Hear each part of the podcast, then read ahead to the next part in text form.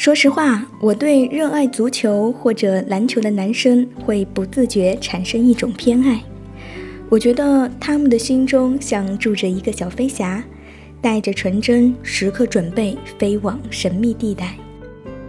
一提及球赛，你能感觉他们眼中跳动的火焰和内心按耐不住的狂喜。一拿到篮球，他们的指尖像过了电一般，随意将袖子一挽。就能上场厮杀。最美的时光遇见最好的你。Hello，大家好，这里是 M Radio 网络电台的听说栏目，我是草莓。今天和大家聊一聊球赛。分享的文章来自于陈飞菊的《有球赛的夏天更可爱》。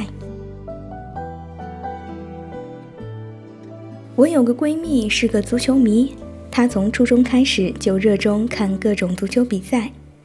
世界杯那段时间，我们每天的话题都是足球。他神采飞扬地说着，我满脸认真地听着。到家快分别的时候，他还会依依不舍地嘱咐我：“今晚的球赛一定要看哦。”刚好我爸也是一个足球狂热分子，会把赛事日程表张贴在客厅的显眼处，提前去超市采购一堆零食、一堆啤酒，塞进冰箱。观看比赛时，大有指点江山的意味，分析排兵布阵以及比赛局势，头头是道。那时我第一次发现他有足球解说员的天赋，也第一次觉得他像个幼稚的大男孩。他聚精会神看比赛的时候，我也会跟在一旁坐着，有时趁他不注意，偷偷抿一口桌上的啤酒，顺带抓走一把花生米。都忘了那场比赛看的是哪个国家了，比分也忘得一干二净。可是那种感觉在心里永远都忘不掉。初夏的夜晚带着微风，窗外点点星光，盘腿坐在客厅的地板上，嘴里大口大口地吃着零食。对比赛规则还懵懵懂懂的我，却在球传到禁区时，心悬到了嗓子眼。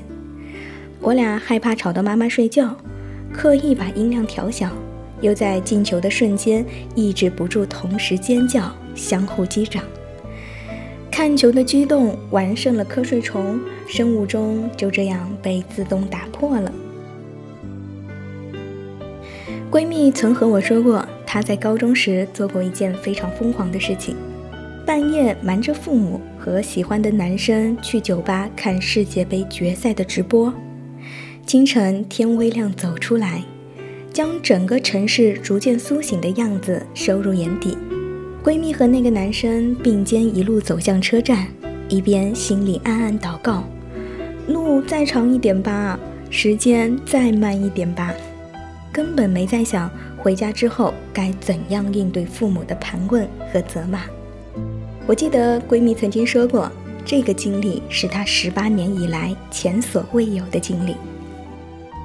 我们高中举办了多次足球赛和篮球赛，不可否认的是，一场球赛就是拥有神奇的魔力，将一个班级迅速聚到一起。受伤了还要咬牙坚持，不到最后一秒绝不放弃。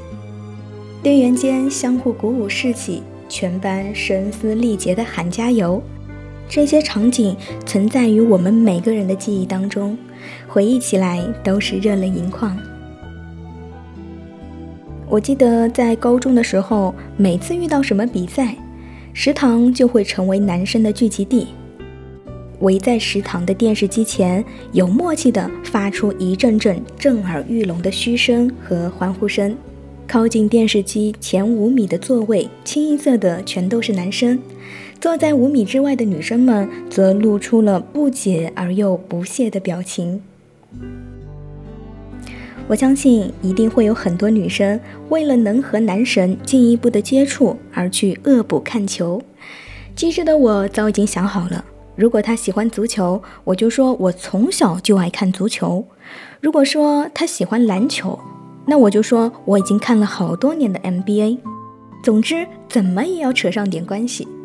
如果他喜欢体育，那聊球赛绝对是破冰的利器。不过可惜的是，大学至今我还没有正儿八经的看过一场球赛。我充其量就是个伪球迷，对自己的要求呢不必太高。可是又不甘心以后回忆起大学生活没有一场印象深刻的球赛，希望下次有机会可以实现它吧。好了，以上呢就是草莓带给你的听说栏目分享的文章，来自于陈飞菊的《有球赛的夏天更可爱》。亲爱的听众朋友们，如果你不想看书，也不想看电影，那就去看场球赛吧。人生百态，在球赛当中都能窥得一二。当你看到有人在球场上不断的拼搏、不断的奔跑时，你也会想要好好用心的拥抱生活的。好了，以上呢就是草莓带给你的听说栏目，我是草莓，我在 M Radio 等你。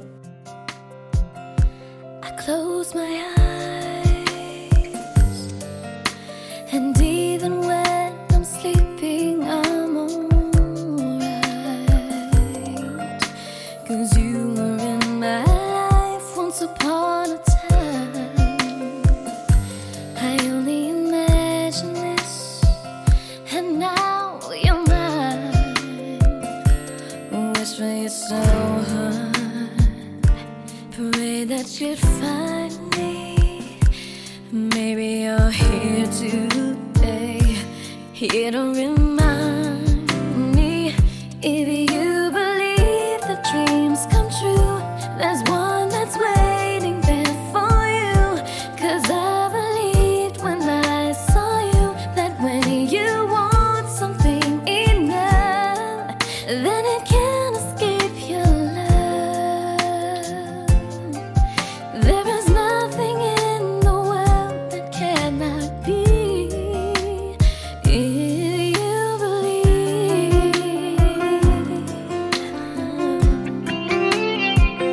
Everybody.